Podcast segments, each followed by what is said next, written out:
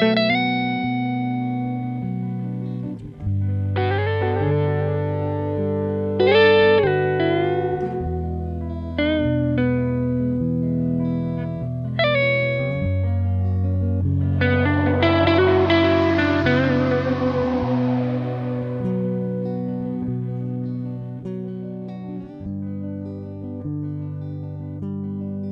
2013, eu virei do avesso, de dor e medo. Eu tive uma endometrite, uma infecção no endométrio, que já tinha chegado ao intestino. Foi sério, eu poderia ter perdido meu útero. Após o trauma, não se sabiam as sequelas, se existiam, se eu engravidaria facilmente ou não, e eu tinha um sonho: gestar e parir. Eu me deparei com medo. Olhei para ele e decidi então me relacionar com o tema, ao invés de fugir. Foi aí que útero virou uma das palavras chaves do meu dicionário durante seis anos, que foi o período da doença até eu engravidar. Nestes seis anos, me atentar ao meu útero me fez olhar para os seguintes temas: para as minhas ancestrais e descobri que havia um histórico de mioma uterino entre elas e que em algum momento essas mulheres perdiam seu útero. E eu decidi que a partir de mim essa história iria mudar e que eu resolveria isso para as próximas gerações.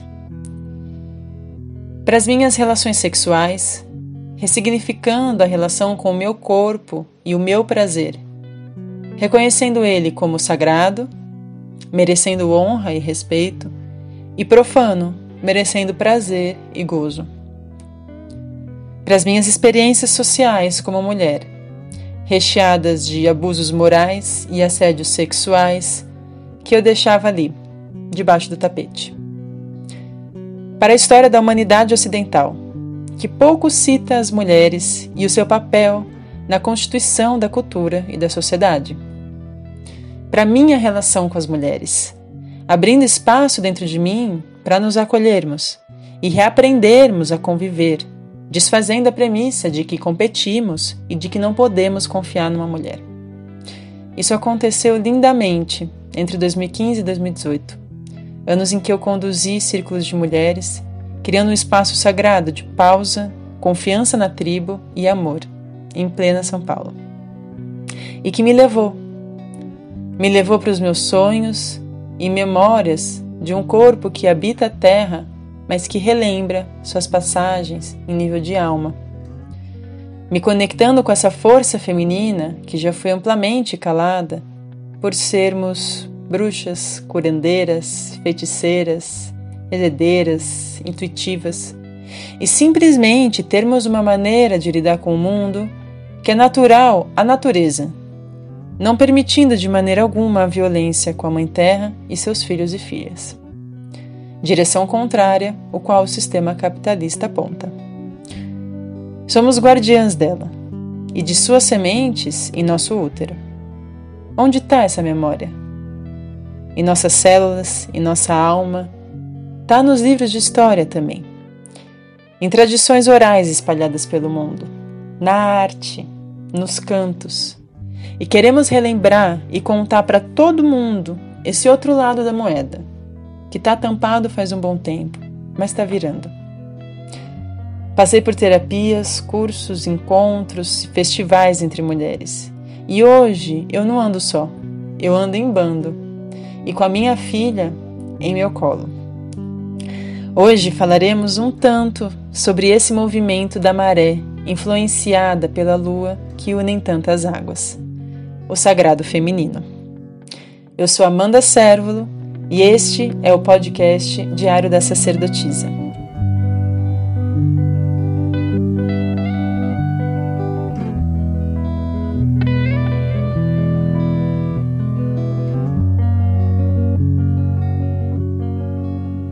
Bem-vindos e bem-vindas ao sexto episódio do Diário da Sacerdotisa, a gente fez uma caminhada que foi conectando um episódio ao outro. Começou com o xamanismo, foi para a ancestralidade e hoje o tema é o feminino sagrado.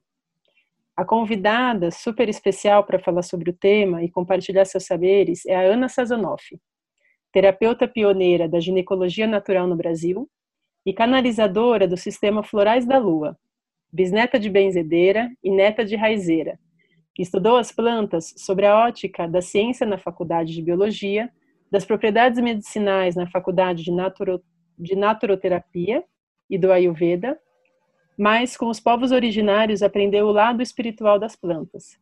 Idealizadora do Festival Sul-Americano dos Sagrados Saberes Feminino, Medicina da Mãe Terra e do Movimento Plante Sua Lua. Bem-vinda, Ana. Gratidão, super feliz de estar aqui, minha irmã, compartilhando contigo. Nossa, eu também, super feliz para o nosso papo, que vai dar vontade de ser de horas, mas a gente vai conseguir sintetizar bem. Ah. Bom, a gente está aqui entre duas mulheres e junto, com certeza, de todas as nossas ancestrais e também de quem veio depois, das nossas filhas. E aqui a gente está por todas, né, para falar de um assunto que é sobre todas nós. A conexão, o empoderamento, a cura, a energia feminina, nomeada já há um tempo e habitada por uma egrégora chamada de sagrado feminino. Então, Ana, é, falar sobre esse tema, com certeza, não tem como fugir de falar sobre nós, né?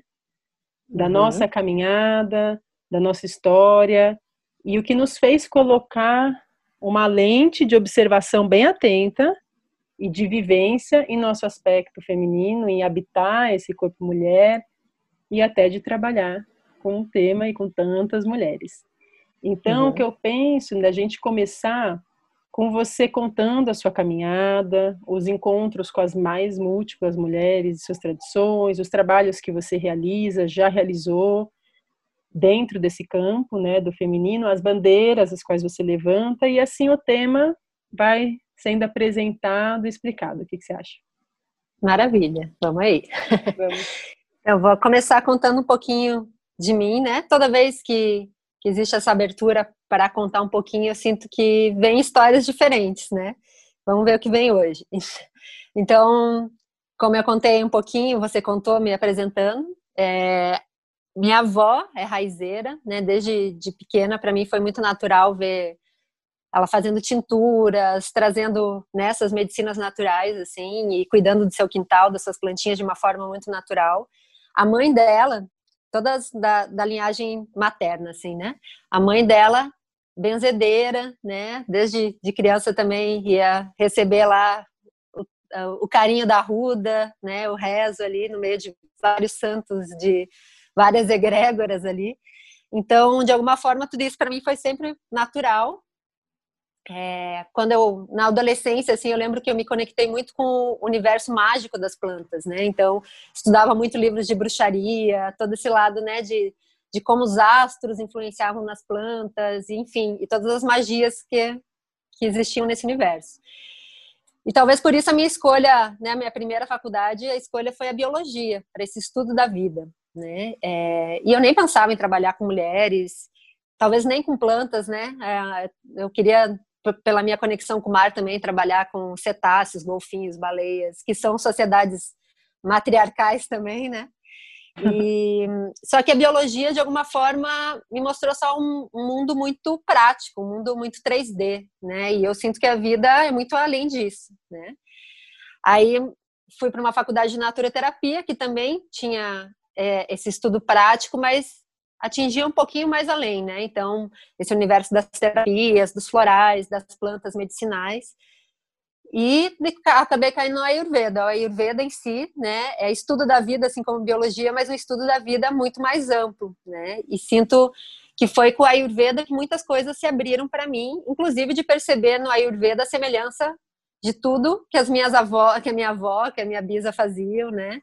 E e a conexão também, né? Eu tive muita sorte na minha caminhada de conhecer muitas mulheres medicina, inclusive essas que moram no meio do mato, analfabetas, mas que têm uma conexão profunda com as estrelas, com os ciclos da lua, com a terra, né? Muitas índias e, enfim, dentro de tudo isso acabou acontecendo inclusive o festival, né? O Festival dos Saberes Femininos Sul-Americano, onde é, foi o propósito de reunir todas essas mulheres. Então, nesse tempo todo desses festivais, né, que agora a gente está indo para a quinta edição, tive contato com mais mulheres medicina, com mais tradições, né, de toda a América Latina. Já fiz muitas viagens para o Peru também para encontros de abuelas lá para reconhecer essas medicinas que tem na Índia, que tem no, nos Andes, que tem aqui nas raizeiras do Brasil também, né? Essa conexão, você vê um fio comum, assim como o xamanismo, né? Que foi um dos temas aí, esse fio comum de, de povos ao redor do mundo todo tendo essa mesma conexão com a Terra e as mesmas, né? Às vezes as práticas muito parecidas em diferentes locais do globo eu fui percebendo assim estudando essas medicinas por outro, por vários meios assim né a, o fio que une né como é muito parecido o que as abuelas andinas fazem com o que eu aprendi no Ayurveda o que as índias da Amazônia fazem né então a gente percebe que essa conexão muito profunda com a terra mesmo e com esses ciclos que traz tudo isso enfim no meio de tudo isso né é, trouxe para o Brasil né, essa, essa questão de plantar a lua, não que eu tenha trazido, né, mas essa, esse movimento Plante Sua Lua, porque há quase uma década atrás a gente quase não ouvia falar sobre isso, né, e, e eu senti de trazer esse movimento mesmo para que as mulheres devolvessem seu sangue para a terra, percebessem a importância disso, né, de não, de não usar absorventes descartáveis, de não tomar hormônios e quanto tudo isso transformava a vida delas, né, assim como transformou a minha também. Dentro de tudo isso, também sinto que o que foi uma grande transformação na minha vida foi né, a busca de visão, a dança do sol, que são rituais indígenas, né, são cerimônias ancestrais muito muito profundas de transformação, né? Na busca de visão você fica em jejum de água, de alimentos, no meio da floresta, no primeiro ano por quatro dias, depois sete, depois nove, depois treze. E nesse, e sinto que nesse momento foi a, o fortalecimento da minha caminhada. Embora todas essas ferramentas eu já tivesse, mas algumas eram tão naturais a mim que eu nem percebia que, que eram minhas medicinas de trabalho, por exemplo, né? minhas missões.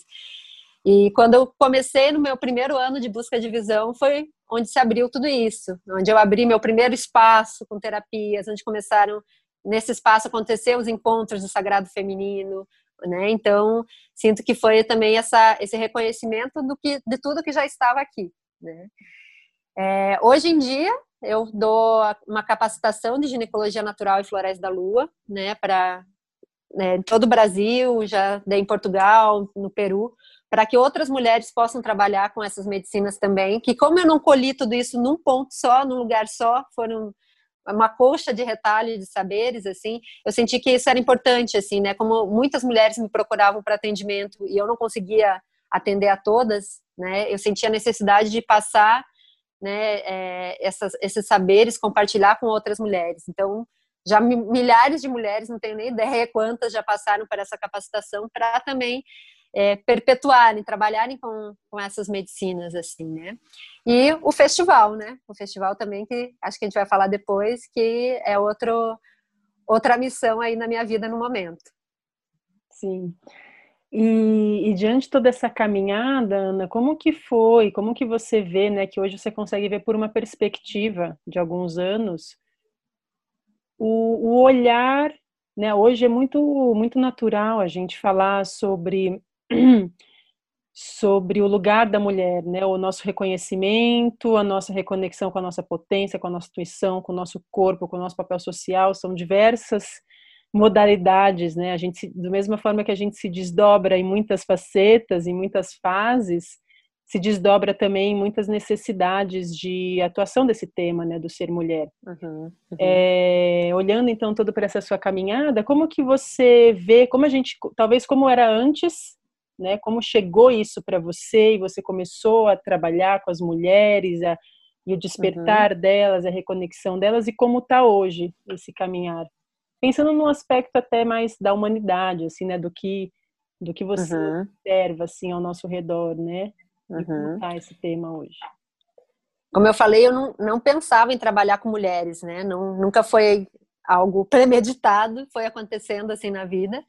É, e eu sinto assim, mesmo antes de, desse termo sagrado feminino, assim, as primeiras vezes que eu senti realmente essa força de tá, estar em mulheres é, de uma forma diferente do que até então, de, de, estar entre amigas, enfim, que já é muito especial, né? Mas que percebi algo mais foi. Eu imagino que eu sou meio ruim de datas, assim, mas acho que uns 16 anos atrás, pelas minhas contas, quando eu comecei a, a consagrar medicinas da floresta, e nessa época é, foi quase que um, foi mais de um ano, mas foi muito incessante assim, eu fazia muitos temascais, participava de muitos temascais de mulheres com medicina, né, conduzidas pela Eliana Koyachowski, né, que é uma mexicana, mulher medicina maravilhosa.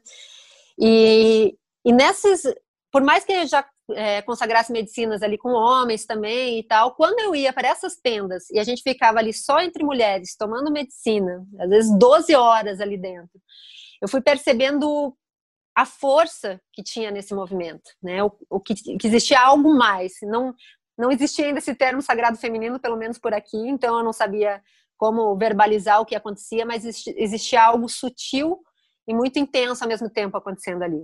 Né? Foi a primeira vez que eu percebi que estar só entre mulheres tinha uma potência incrível, assim, muito maior do que eu pudesse imaginar, né? E sinto que foi a partir desse momento que a vida foi me guiando para isso, né?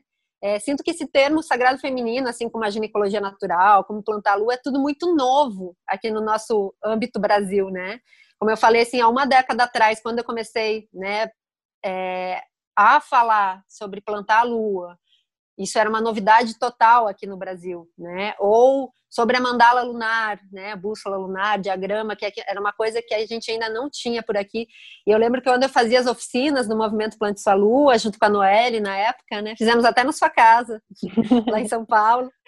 É, aquilo era muito incrível, assim. As mulheres, a, a, os olhos brilhavam porque era uma coisa que não existia, não tinha livro nenhum que contasse sobre isso aqui no Brasil, não existia ninguém falando sobre isso. Então, é, sinto que, e, e, eu lembro assim que quando eu perguntava para as mulheres, assim, sei lá, numa roda com 50 mulheres, quem plantava a lua, eram uma ou duas que levantavam a mão, né?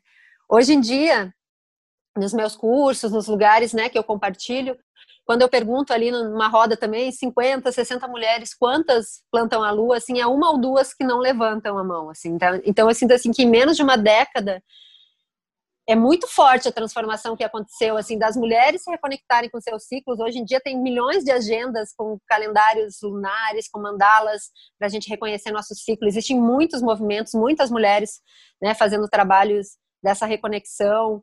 É, né, é, coletor, na época, para eu plantar minha lua, tinha que importar coletor, não existia no Brasil. Né? Hoje em dia existem várias marcas de coletor de absorvente de pano, de calcinhas menstruais, né? Até em farmácias hoje em dia a gente encontra isso, né?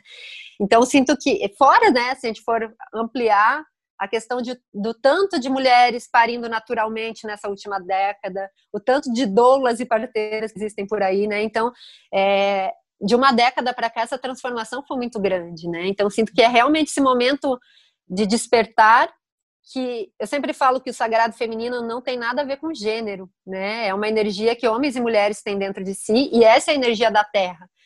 Mas é primordial que essa mudança, que esse despertar comece pelas mulheres. Né? Então, sinto que já é o momento de estar se ampliando, né? já está acontecendo isso, mas enquanto as mulheres não reconheciam toda essa ciclicidade, todo esse poder do nosso sangue, todo, toda essa conexão da natureza de, de tudo que é, né? Não, não, não teria como isso ia se ampliando, né? Então foi necessário que esse movimento iniciasse por nós, pelos nossos úteros, pela, pela nossa experiência, mas que não tem nada a ver com o gênero feminino, né? O sagrado feminino é essa natureza e essa força na nossa mãe terra, né? E nós todos, homens, mulheres, né, não gêneros, né, sem gênero, todos nós estamos nessa nessa mesma terra e somos influenciados por essa natureza feminina da nossa grande mãe, né? Sim. Isso é muito lindo. Eu queria que você ampliasse um pouco esse tema, exatamente o que você falou agora. Né? Porque você falou dois temas, deixa eu destrinchar então. Primeiro, uhum. me veio muito da sua fala, focando nas mulheres agora, a questão de, de, de simplesmente ser o natural, né? Assim, numa naturalidade, eu digo de é natural esse sangrar, como eu lido com esse sangue, uhum. né? Eu tenho um útero aqui dentro, eu sei como é que é, eu já toquei, né? Como... Então, é... a pílula, né? A gente tomava um hormônio, a gente tomava, eu falo assim na gente, porque a grande parte das uhum. mulheres passaram Sim. Algum momento, pelo menos da nossa geração, assim, de ir num ginecologista lá com seus 13, 14 anos, quando tá uhum. começando a sangrar e já tomar um anticoncepcional, porque ou tem cólica, ou porque tem espinho, ou porque tem que tomar, entendeu? Porque vai começar uhum. a transar, né? Então, uhum. é, eu sinto que é, é, é, isso, né? Teve um, é um caminhar muito rápido, é muito linda essa questão mesmo no feminino, porque faz muito pouco tempo que a pílula chegou e foi uma uhum. revolução de libertação para as mulheres, né? No sentido de não, eu posso transar porque eu vou gozar e não só para ter filho, eu posso transar despreocupada, que eu não vou ficar aqui uhum. em casa apenas maternando, eu vou para o trabalho, eu vou fazer o que eu quiser, né? Uma liberdade, né? Imagina uhum. quanto tempo, anos 60 muito uhum, pouco tempo, uhum. né? E rapidamente já veio é, essa, esse questionamento de, não, mas espera aí, por que todo mundo está uhum. tomando, né? Uma coisa é de fato, eu estou tomando aqui porque eu escolhi esse método anticonceptivo, é o que eu prefiro. Outra coisa é, em demasia, todas as crianças, quase crianças, adolescentes, uhum. nós na puberdade, todo mundo sendo receitado com isso, né? E qual que é o impacto, né? Então, é, com certeza uma desconexão com uhum. a nossa ciclicidade, né? Então, acho que eu queria que você falasse um pouquinho agora sobre para quem, assim, para quem é muito novo também esse tema, e até para quem não é novo, porque é sempre bom relembrar, né? Uhum, Às vezes a uhum, gente está uhum. já fazendo e esqueceu a importância disso, né? Desse, uhum. Dessa reconexão com a nossa natureza, né? Porque daí uhum. depois a gente entra no assunto da Mãe Terra, porque acho que é primeiro isso, a nossa natureza mulher, que é uma natureza uhum. Mãe Terra, e então a gente ir para a conversa da Mãe Terra. Então, você puder falar um pouquinho sobre essa importância, né, dessa conexão com o corpo, do sangue, do que é essa planta à lua, quais são as transformações, todo esse aspecto corporal, espiritual, né, e emocional que está conectado a, esse tema. Uhum. Então, assim, né, primeiro que a gente vive 5 mil anos de patriarcado, né, de, antes disso havia toda uma naturalidade em tudo isso, né, a fertilidade, o feminino, né, tudo isso era uma, era natural, né. Nesses 5 mil anos de patriarcado, passamos por várias castrações, desde né, Inquisição, por exemplo, né, em que tudo isso que é natural ao feminino era motivo para ser morta na fogueira, né? A questão, eu fiquei sabendo nesses tempos que, que as mulheres eram julgadas, inclusive, pelo tanto de camomila que elas tinham nas suas casas. Elas podiam ser queimadas na fogueira pelo tanto de camomilas, camomila que elas tinham em casa, né? Enfim, então, assim, essa conexão com as plantas, com a natureza, com né, o que é natural, não tem nada de, não vou nem usar a palavra demoníaca, mas não tem nada de místico nisso, é totalmente a nossa natureza, né? E, enfim, e dentro disso, né, é, a gente sofreu e sofre consecutivas castrações por a, pela nossa natureza feminina, né? Eu sempre falo que, que a pílula anticonceptiva é uma fogueira né, da, assim como na Idade Média a gente era morta, gente, nos queimavam pela nossa sabedoria, né, porque a gente era muito perigosa para o sistema, para os maridos, para a igreja, para a política, né, essa nossa liberdade natural, né, uma mulher selvagem, liberta, é, a pílula tem essa mesma função é, castradora, porque quando você toma pílula, e é por isso que ela é dada desde tão cedo, desde tão tenra idade, assim, antes que a bruxa, vamos, antes que a bruxa cresça muito, vamos cortar o mal pela raiz, né? Então, assim, por isso que mulheres muito jovens já são é, induzidas a tomar pílula pelos, pelos motivos mais absurdos. Qual é adolescente que não tem espinha, né? Vai tomar pílula porque tem espinha, ou vai tomar pílula porque o ciclo é irregular. Todo adolescente o ciclo é irregular, né? Então é realmente história para boi dormir. Por quê? Porque a, a, a, pílula é uma fogueira hoje em dia porque ela nos castra, ela tira toda essa nossa natureza cíclica, né? Que isso que hoje em dia está tão fácil de pesquisar em qualquer lugar sobre a mandala lunar, mas essas quatro fases da vida que a gente passa a cada 28 dias e que isso é uma ferramenta de autoconhecimento incrível, né? Que faz com que a gente entenda não só a nossa vida, né, não só o nosso corpo, não só as nossas emoções, como todas as nossas relações, as relações com, com as que caminharam antes, com, com as nossas filhas, com os nossos filhos, com, e com todo, com todo, né, com a natureza que nos cerca, com a vida, né, é, nos coloca de novo no ciclo da vida, né, quando a gente vê a nossa natureza cíclica e não coloca a gente como porque quando você toma pílula, você fica artificializado em todos os sentidos. Né? Você perde essa tua natureza cíclica, você vira é como se passasse uma régua em toda a tua existência.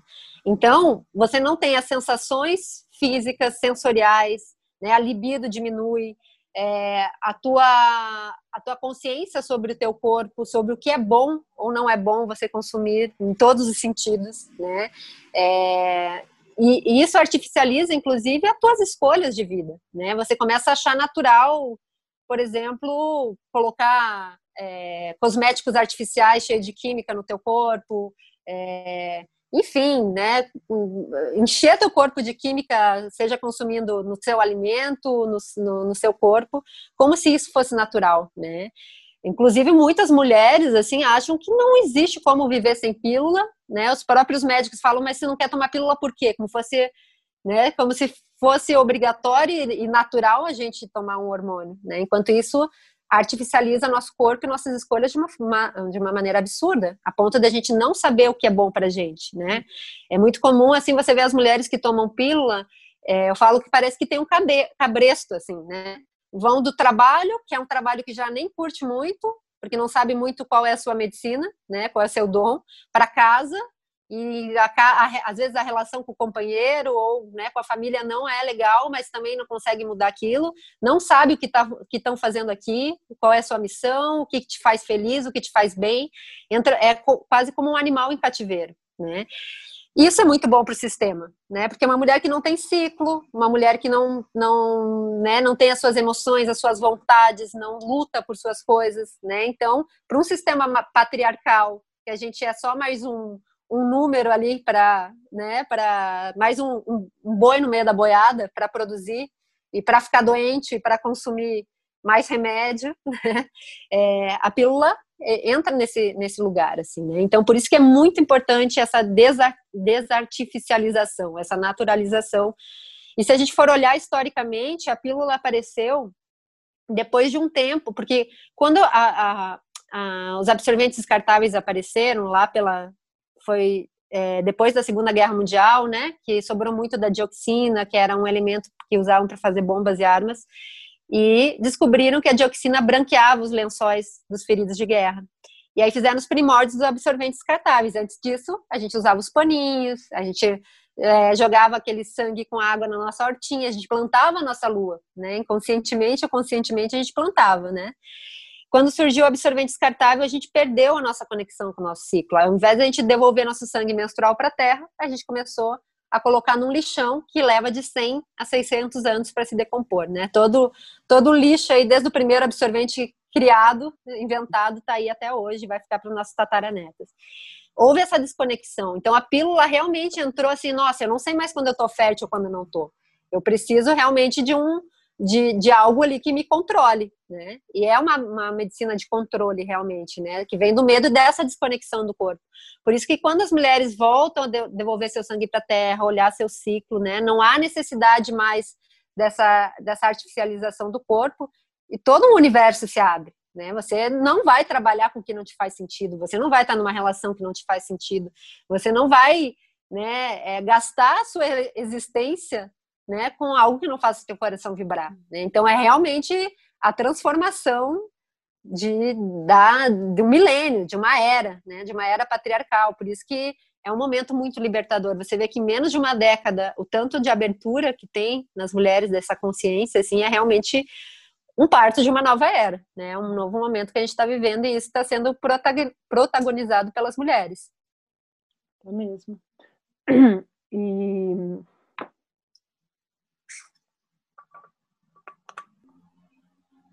e como eu sempre penso assim, como gera sofrimento, né? Essa a gente não vive a nossa verdade, né? em todas, em todas as instâncias de todos os seres humanos, né? Se a gente nega a nossa verdade, isso traz sofrimento. E negar esse corpo, pensando em nós, mulheres que aqui habitamos, que sim, sangramos, sim, gente, né? A gente lida com isso todo mês. A gente vai passar uma vida inteira não gostando de algo que acontece em nosso corpo, tentando parar, né? Tomando anticoncepcionais que às vezes você nem sangra, ou você sangra uma coisa que nem era ovulação, porque você não ovulou, né? uhum. né? E tampando todos os sistemas, né? Porque é um tampar mesmo. Eu lembro que quando eu parei a pílula, o que mais me marcou foi o cheiro da minha axila esquerda. E até hoje, Ana, eu sei que eu tô ovulando porque fica um cheiro. E aí, Incrível! Que, que, é, né, que é um cheiro forte, é tipo, uf, pra, nossa, para a pessoa que tá lá longe sentir que e vir aqui pra gente transar. Feromônios! Né? Exato, né? Então, e isso tem muito, é muito lindo que você falou, né? De você pare, aí você começa a entrar numa, na sua natureza, tanto que, a, tanto que a gente ouve também da natureza selvagem, que é isso, né? É simplesmente a gente ser a nossa natureza, né? E a gente se reconhecer como bicho, né? Nós seres humanos, a gente tem às vezes uma prepotência de achar que não é bicho, mas a gente é mamífero, né? Uhum. Oh, isso aqui, ó, quando eu amamentei, eu falei, uau, né? Sou bicho mesmo, tô aqui uhum. meses me dedicando a dar leite serzinho, né? Uhum. Então, reconhecer a gente como esses bichos, essa natureza selvagem, e, e essa, essa, essa reconexão com a natureza disso, eu não, eu não vou mais agredir o meu corpo, então, por exemplo, usando um desodorante, que é uhum. antitranspirante, anti não sei o que, que tampa tudo, que tem perfume, né? Então vem junto mesmo, é um movimento que vem ao mesmo tempo, né? Uhum. Porque é uma consciência corporal, né? A gente está falando uhum. assim dessa desse despertar para o corpo primeiro, né, da mulher, dela compreender os seus ciclos e, e o seu sangue. Então, para mim foi muito marcante isso do cheiro é, uhum. e de então e se reconhecendo, nossa, eu estou ovulando, nossa, então eu estou com mais desejo, eu estou de tal maneira, agora eu estou sangrando, como eu fico e aceitar que somos mulheres de fases, de fato. Uhum. Né? Uhum. E, e aceitando isso e reconhecendo isso, agora fazendo a ponte como sagrado, porque por que sagrado feminino, né? Porque eu gosto muito de olhar para a questão semântica, né? Por que, que os nomes se constroem, né? Uhum. E eu fiquei para fazer esse programa, eu e a Ana a gente ficou trocando muito, mas que nome a gente dá, né? Uhum. A gente ficou trabalhando e quando se constrói um nome tem um motivo. E não importa uhum. se depois de tantos anos a pessoa fala, ah, esse nome já está batido. Não, esse nome se cristalizou teve um motivo uhum. ter ele, né? E o que é sagrado? Gente, o que é uhum. sagrado é aquilo que a gente respeita e honra muito, né? Isso, né? uhum. né? Isso é sagrado, né? A gente dá com muito respeito, muito amor, né? De honrar algo. E de honrar, então, esse feminino, né? Uhum. E, e esse, então, sendo um passo, né? Que você diz sobre esse olhar para o corpo, tirar, o, tirar os... É, o que é sintético e nos reconectar com a nossa natureza. E aí vem um, uma onda, né, Ana? Porque isso é, um, isso é, um, é algo prático que a gente faz, né? Pronto, parei a pílula, estou começando a lidar com o meu sangue, né? A descoberta de que o sangue não é fedido é incrível também. sangue no mods, né, no absorvente, tem vários componentes que fazem aquilo ser fedido. E aí Sim. você começa a usar o copinho, você fala, não tem cheiro, tem um cheiro, uhum. né? E, e aí a gente vai também se aprofundando nessa relação, né? Começa a usar para pintar e tal. Enfim, a gente vai usando, né? Lidar com a nossa natureza. Então, é, é com certeza um, um caminho muito importante para todas nós, a gente se aceitar como mulher, né? Que é o que você falou, são 5 mil anos de patriarcado. Uhum, 5 uhum. mil anos olhando para o homem falando, este é o correto de ser. Uhum. É assim que é. Uhum. É linear. Não pode ter uhum. emoção. Né? Uhum. Assim, ó, solar, né? O sol está aí todos os dias brilhando. Se aparecer uma nuvem, opa, apareceu uma nuvem, não é com o sol. O sol está ali disponível todos os dias, né? A lua não. É interessante, porque você vem e fala de plantar a lua, da nossa lua. Você usa muito essas palavras. Uhum. E vou pedir para você explicar um pouquinho para o um ouvinte que está aqui falando, nossa, mas o que, que, é, o que, que é lua? Por que, que ela chama de lua uhum. o sangue? Né? Uhum. Por que não a menstruação e por que a lua? Uhum. Então, assim, né? Pode falar. O natural no nosso corpo feminino é não só do nosso corpo feminino, vamos falar do corpo feminino da Mãe Terra também, né? São ciclos de 28 dias, né? Como as fases da lua no céu. Né? Entre uma lua cheia e outra lua cheia, é em média 28 dias. Às vezes dá 29 dias, mas no natural são 28 dias, né?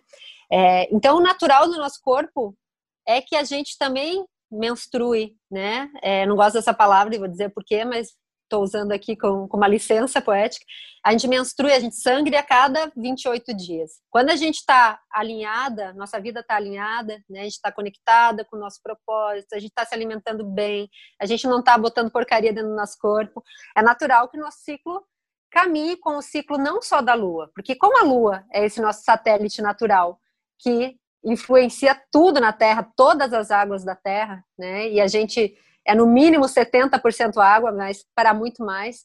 A gente também é amplamente influenciado pela lua, seja homem, seja mulher, seja bicho, seja tudo, né? As marés, as águas subterrâneas, os rios, as seivas das plantas, tudo vai nessa dança lunar, né? Tudo se contrai e se expande aí a cada 28 dias nesse ritmo, né?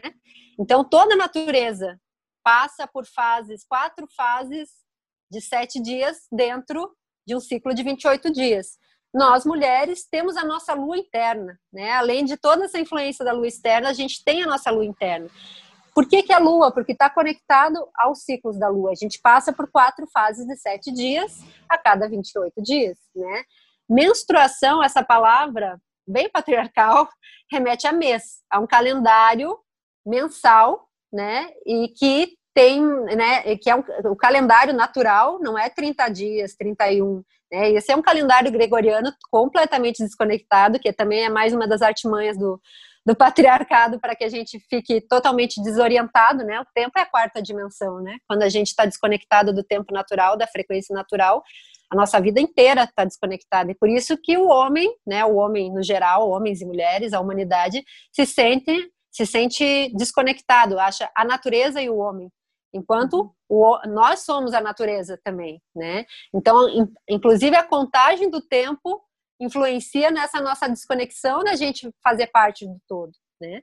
Por isso que a gente fala plantar a lua, a lua é seu sangue menstrual, né? Entrar na lua é quando você está menstruando, né? Então a gente luna, a gente não menstrua, porque não tem a ver com o calendário do Papa Gregório louco que inventou para dominar aí o sistema, e sim com a lua no céu, com esse ciclo natural que a gente vive, né? Por isso que esse termo lua, né, tem muito mais a ver e é o termo que todos os povos originários, que todas, né, é, é, a ancestralidade usava para para esse período, né? O período de estar na Lua. Inclusive nós mulheres, antes da existência da, da luz artificial, nós entrávamos na lua, a gente menstruava todas juntas na lua nova, né? Que quando havia escuridão no céu por não ter lua, né? Por não ter a luminosidade da lua, nosso hipotálamo reconhecia como uma morte, né? Assim como todos os bichos voltam para a toca, as seivas das plantas voltam para as raízes, né? A gente também sangrava para fazendo, né, andando junto com a natureza nesse ciclo de morte. E estávamos férteis na lua cheia. Era muito mais fácil da gente estar tá até olhando para o nosso ciclo, que a gente caminhava junto com o ciclo, né? Na lua crescente, a gente estava na menina, indo para adolescente, na lua cheia, na mãe, na lua minguante, na anciã, e na lua nova, morte e renascimento, período menstrual, né? Hoje em dia, a gente menstrua em todas as luas, a gente sangra em todas as luas, mas eu nem sinto que isso seja é, uma desarmonia, né? Sinto que é, hoje em dia o fato da gente sangrar em várias luas diferentes é também para a gente perceber é, que força da lua que a gente está precisando naquele momento. Então, assim, né? É, cada fase da lua tem uma influência, né? Na, na nossa. A, a, lua que a gente está sangrando, por exemplo, né? Se você sangra na lua nova, você está vivendo o ciclo junto com a lua. Então, todos esses arquétipos ficam é, duplicados, né? Você vai estar fértil na lua cheia, né? Vai estar minguando, minguando junto com a lua quando você estiver na anciã, crescendo junto com a lua quando estiver na menina. É um momento de novos ciclos na tua vida, é um momento que você está recebendo essa força da lua para reiniciar, né? Mas, por exemplo, se você sangra na lua cheia, né? Você vai estar com os aspectos maternais mais aflorados, né? Lua cheia tem a ver com a mãe, com a maternidade, com a fertilidade, né? Então, quando você sangra na lua cheia, você vai estar com esses aspectos mais fortes em você. Ou quando sangra na lua crescente, está precisando da energia da menina, né? Então, mais força física, energia, disposição, é, vontade de crescimento, uma rebeldia necessária.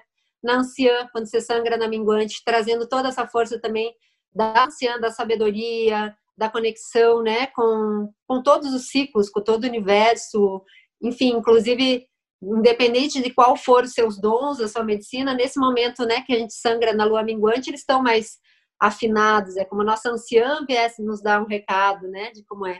Então, sangrar em todas as luas tem sua beleza também, né? Fora a gente olhar a nossa fase, né, cada fase que nos conta, isso também da gente perceber a influência da lua, né, no nosso ciclo, né? É muito é muito oracular e faz todo sentido, né? Faz sentido é, no momento da vida que a gente está passando.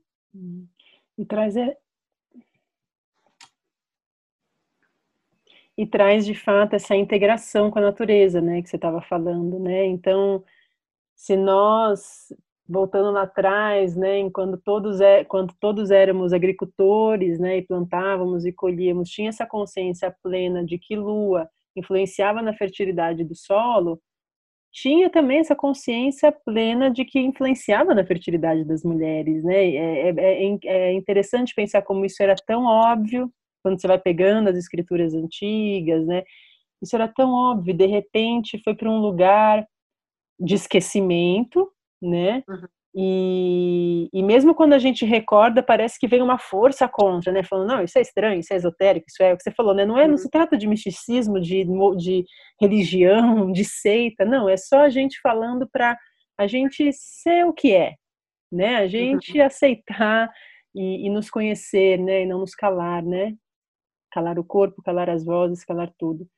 E quando você fala, né, Ana, você fala muito sobre é, sobre a energia do feminino que é da Mãe Terra, né? E aí eu penso sobre essa essa grande esse grande levante dos últimos anos das mulheres se reunindo em círculos de mulheres e os festivais e os rezos e os encontros e as abuelas e as novas linhagens tudo e o parto natural tudo isso é fruto né de um grande movimento é uma efervescência o feminismo né essa essa mais nova onda do feminismo então, estamos de mãos dadas aqui, né?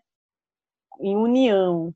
E, e onde está, então, e, e, qual é a correlação, então, com essa, essa cura, essa conexão do feminino com a da Mãe Terra? Tem uma conexão? Uhum. A gente é a própria Mãe Terra caminhando, né? Por isso que quando as mulheres começam a se conectar com o seu corpo, começam a perceber, né, a natureza agindo, assim como você falou, né? No momento que você amamenta, você percebe a, o quanto a gente é selvagem, quanto a gente é animal, quanto que a gente é natureza e quanto que a gente imagine, né? A gente, a maioria de nós vive dentro de caixinhas em que a gente fica olhando para quadrados o tempo inteiro, seja TV, seja celular, seja computador, né? Com luz artificial o tempo todo. Quanto tempo que a gente não olha para o céu, que a gente não caminha na terra, que a gente não planta e não vê a, a planta crescer, não percebe o ciclo das coisas, né? Tudo isso vai trazendo uma artificialização, né, que vai nos adoecendo, né? Toda toda essa desconexão com o que é natural vai nos adoecendo, né? Por isso que quando a gente está em contato com a natureza, mesmo quem ainda tem uma resistência a isso, né? No primeiro momento, com o tempo vai vendo suas ondas mentais tranquilizando, seu batimento cardíaco, sua respiração melhorando, né? O contato com o que é natural, né, nos traz para a nossa real natureza. Isso, inclusive, na nossa alimentação, no que a gente passa na pele, no que a gente vê, no que a gente consome de todos os meios. E isso é a própria terra, né? Quando a gente começa a, a se olhar, a gente percebe que tudo que a gente precisa brota da terra com o mínimo de interferências possíveis, né? O melhor alimento é aquele que você acabou de colher, que está comprando ali vibrando que você consome, né? Ou se você conseguir comprar de um agricultor orgânico local que plantou com todo amor ali, né? A, a fruta da estação, o que é, o que brota naquele momento sem qualquer artificialização, né? Então é natural que quando você vai se reconectando com, né? O que a teu corpo a gente vai se reconectando com a terra e vai percebendo que não existe separação nenhuma, né? Tudo que tem na terra tem em nós, todos os elementos que tem na Terra tem em nós. Né? A gente vai percebendo que a gente é a própria Terra é, andando, né? E dentro disso a gente percebe, por exemplo, que o quão desconectados que estamos, que a gente acha que é normal a gente precisar comprar os nossos remédios numa farmácia, né? Que aquilo com toda aquela é, química, com toda aquela. Às vezes até tem no princípio ativo a planta ali, mas aquilo foi tão adulterado até chegar naquilo que não tem mais aquela força, né? E, e a maioria das pessoas acha super natural, tá consumindo vários remédios de farmácia e se acha excêntrico você consumir algo que vem da terra, né? E mostra esse grau de, né, de desidentificação que a gente teve com a terra. Inclusive, algumas religiões acham que né, é, as plantas são algo ruim. Né? É muito, muito louco ver isso, né? Não é o próprio Deus vivo ali, né? Então, é, perceber o quanto, assim, né, essa, esse patriarcado aí fez a gente se desconectar completamente, né? Não percebe que a planta, a medicina que a gente precisa brota da terra, brota perto da gente, tudo que a gente precisa está num diâmetro de 20 metros, a gente nem conhece as plantinhas que estão perto da gente, não percebe que elas estão nascendo ali por um motivo, que são os que a gente precisa para nossa cura, não percebe que a gente precisa consumir as frutas da estação, que tem exatamente nutrientes para você passar ou pelo calor ou pelo frio, né? Então, quando você começa a ver tudo isso, você vê que não tem nada de mágico, é tudo natural, não tem nada de sobrenatural, é tudo supernatural, né? Por isso que eu sempre trago isso de desmistificar, de trazer para a naturalidade, né? De trazer é, para o natural da vida, né? O quanto que a gente é, se desconectou a ponto de achar que uma vida dentro de um apartamento, sem qualquer plantinha ali dentro, consumindo só comida de caixinha, olhando para várias caixinhas, né? É o normal, né? Então, é realmente esse resgate. Quando a gente tem esse resgate, a gente percebe é, é um amor muito grande pela nossa grande mãe terra, né? A gente percebe que ela é a, a mãe provedora que nos dá tudo que a gente precisa o tempo todo, por mais que a gente ferre com ela em vários níveis há milênios, ela continua nos dando, sem julgamento, todo tempo brotando, brotando o nosso alimento, nosso abrigo, nosso remédio o tempo todo. Não tem como não não se conectar com a terra quando a gente se conecta com o nosso corpo. É algo intrínseco. Uma coisa é outra e a outra coisa é uma. É tudo uma coisa só. Sim, que lindo. E teve um momento que você falou também, né, é, sobre a energia feminina, né? Você falou, a gente está falando do corpo mulher, mas também tem a perspectiva dessa energia feminina que está em todos os seres, independente de gêneros, e também está em homens e trans, etc. Eu queria que você falasse um pouquinho sobre essa visão, porque uhum. é algo que se levanta, né, de, ah, mas o quanto pode ser excludente, o sagrado feminino, por às vezes falar muito só sobre o corpo mulher, né? Onde que entra? Né? Como uhum. que é uhum. a sua visão sobre esse tema? Uhum. Eu sempre, né, como eu sempre falo que o sagrado feminino não, assim como a ginecologia natural, né, que parece um termo mais feminino ainda, não tem a ver só com mulheres, né? Porque é, é, muito mais amplo. Independente assim, primeiro, né? Todos nós temos aqui porções de feminino e masculino dentro da gente, diferentes, inclusive em diferentes momentos. Tem momentos que a gente está mais yin, tem momentos que a gente está mais yang, sendo homem, sendo mulher, sendo não binário. A gente tem esses momentos mais masculinos e femininos, né?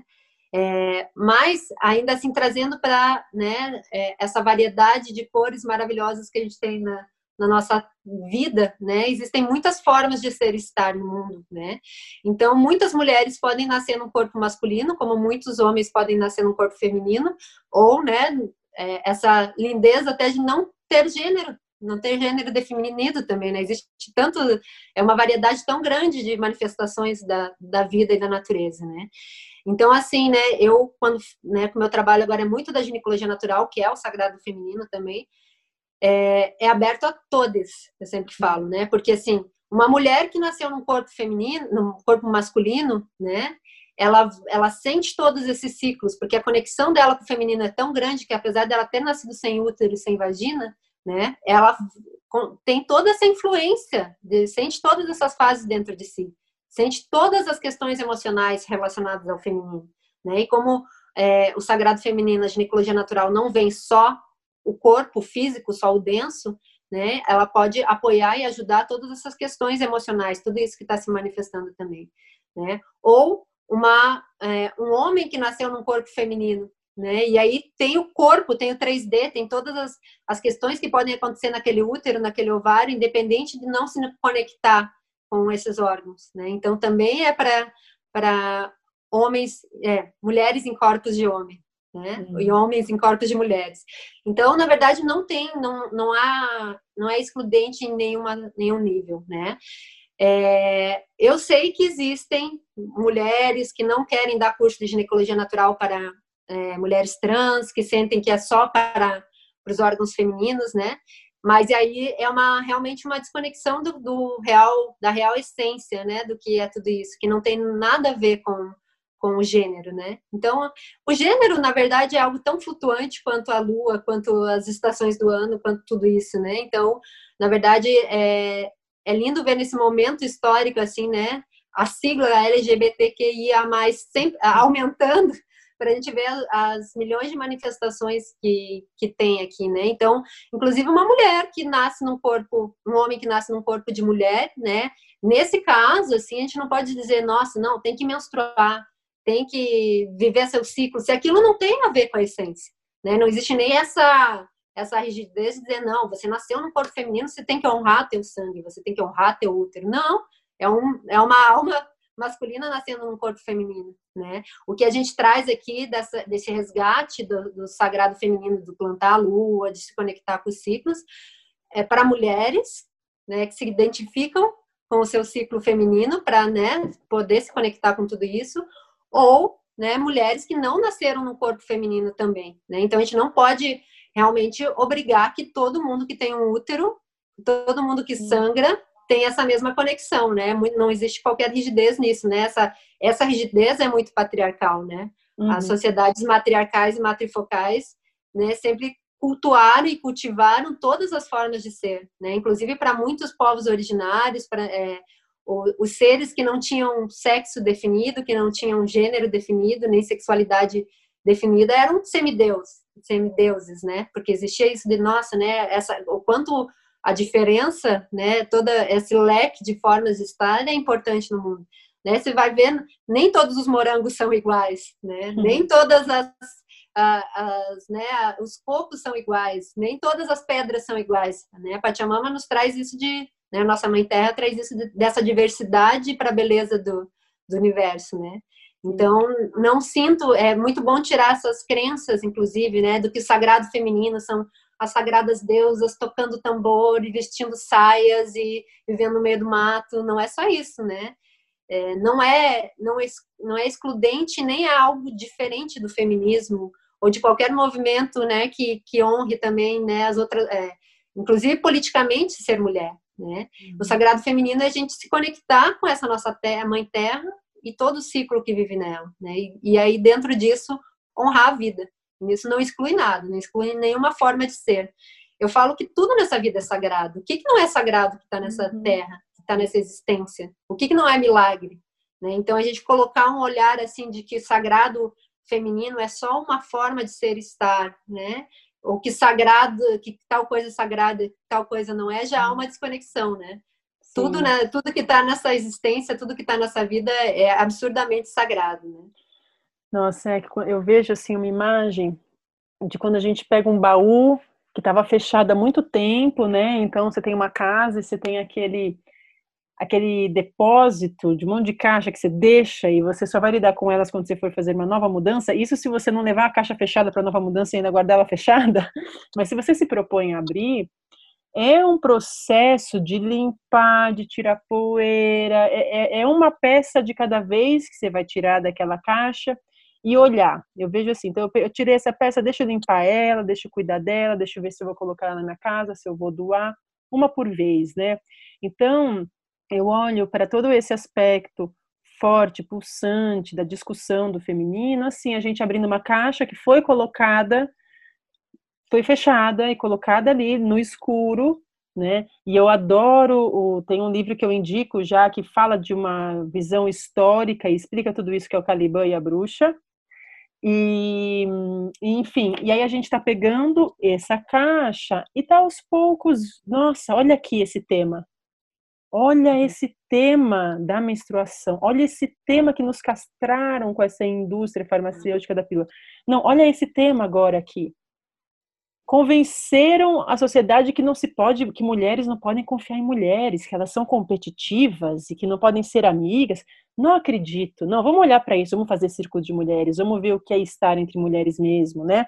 Tiro aqui da caixa a questão do sangue, então eu vou plantar meu sangue e ver como é que é. Então, são vários, né? É, são vários aspectos que eu sinto que a gente está trabalhando nessa caminhada de oi, vamos falar do feminino neste mundo patriarcal? Vamos tem muitos uhum. assuntos, né? E falar de um não quer dizer que a gente está excluindo o outro. Então eu sinto que às vezes tem essa preocupação de, nossa, mas aí você fala disso, você está excluindo o outro. Não, é que são tantas peças para se mexer dentro uhum. desse tema, e se a gente está falando um pouco de um, não quer dizer que a gente está excluindo o outro, né? Uhum. Mas um de cada vez.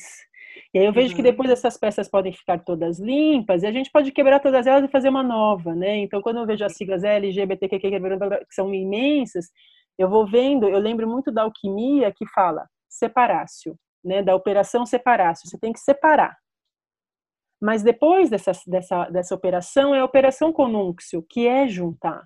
Uhum. Então eu vejo mesmo que é natural a gente ter que criar muitas siglas e separar, você é tal coisa, eu sou tal, tal, tal, tal, tal, mas o caminho é a união. E é o que você fala, é um grande útero da Mãe Terra e todos viemos de cá. Então, tudo bem de se separar para se fortalecer, para ter cada um sua causa, mas que momento lindo será quando a gente vê que, na verdade, a gente é tudo igual na essência, né? Que a uhum. sociedade, a cultura nos dispersa e nos, e nos traz essa desigualdade, mas que na essência todo mundo é filho da mesma mãe, né? Uhum. Então eu vejo muito assim na sua fala, na fala que você carrega, na fala profunda do sagrado feminino, que esse é a grande semente dourada, sabe, de uma reconexão que é pelo, por todas as nossas sagradas relações, né, que tanto se uhum. escuta, né, do Ahametakiase, porque é, é por toda a nossa união, essa é a grande cura que a gente está falando. E, e eu sinto que o nos reunirmos entre mulheres, é isso, é um primeiro passo, né? São tantas feridas que temos em comum e que bom ter esse espaço de confiança que a gente possa trocar. Como assim também que bom que os, homens terem esse seu espaço também uhum. para eles falarem das feridas também deles do patriarcado, porque eles também têm muitas feridas, né? O feminino deles também é calado. Então, o feminino é calado dentro de homens, mulheres, todos os gêneros, né? Eles também sofrem disso, né? Então, é um feminino essa energia feminina ferida, machucada, calada em todos os seres. Estamos uhum. começando assim, nos reunimos entre mulheres, eles se reúnem entre eles, tem momentos que a gente se une, enfim, a gente está dançando, é algo novo, quer dizer, é algo ancestral que estamos resgatando e falando, vamos ver se dá para fazer no mundo moderno, como era antigamente, né? Então, e por isso se fala tanto dos saberes ancestrais, né, Anne? Você traz tanto dessa simplicidade de gente aqui a terra, ó, tem aqui, tem tudo, né? É a uhum. simplicidade, né?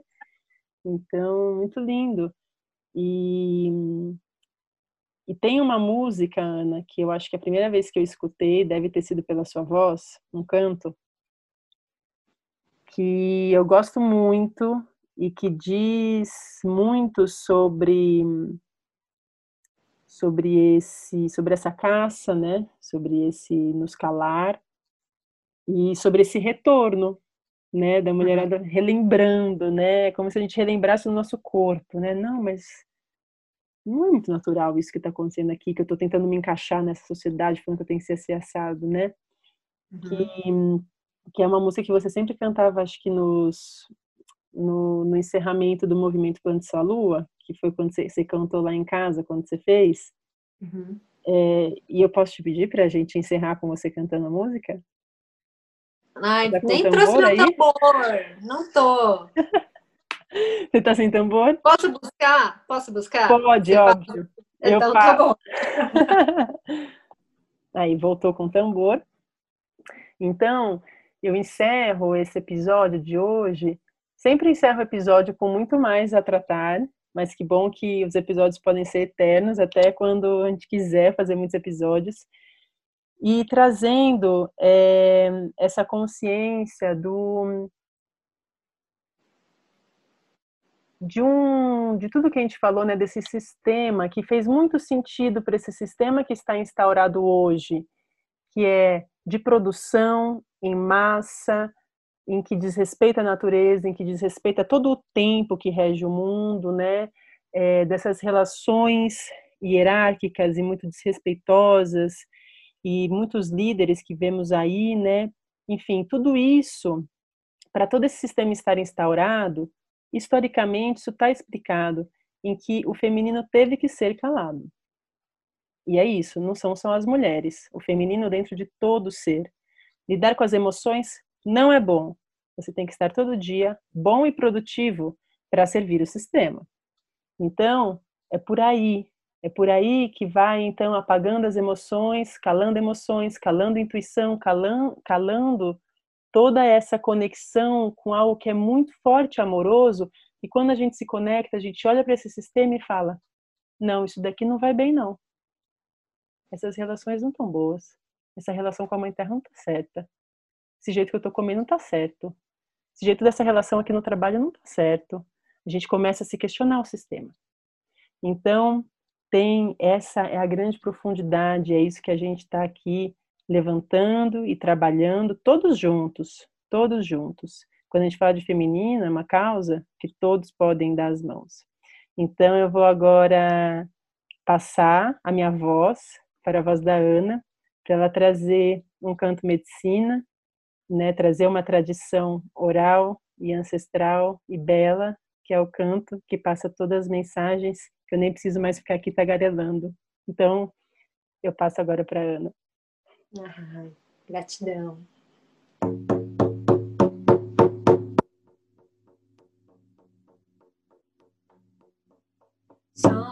La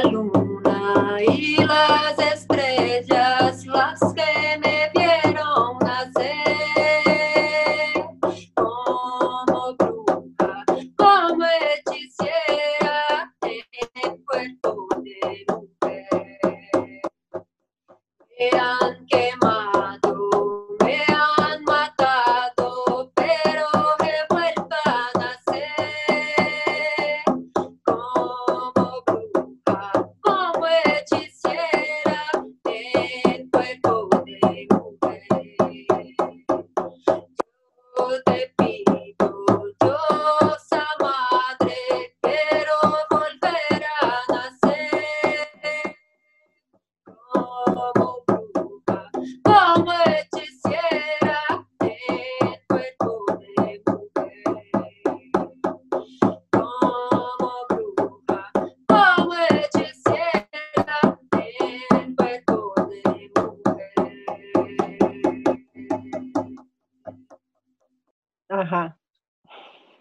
sabia se era para terminar falando alguma coisa, mas entendi que era para terminar com canto.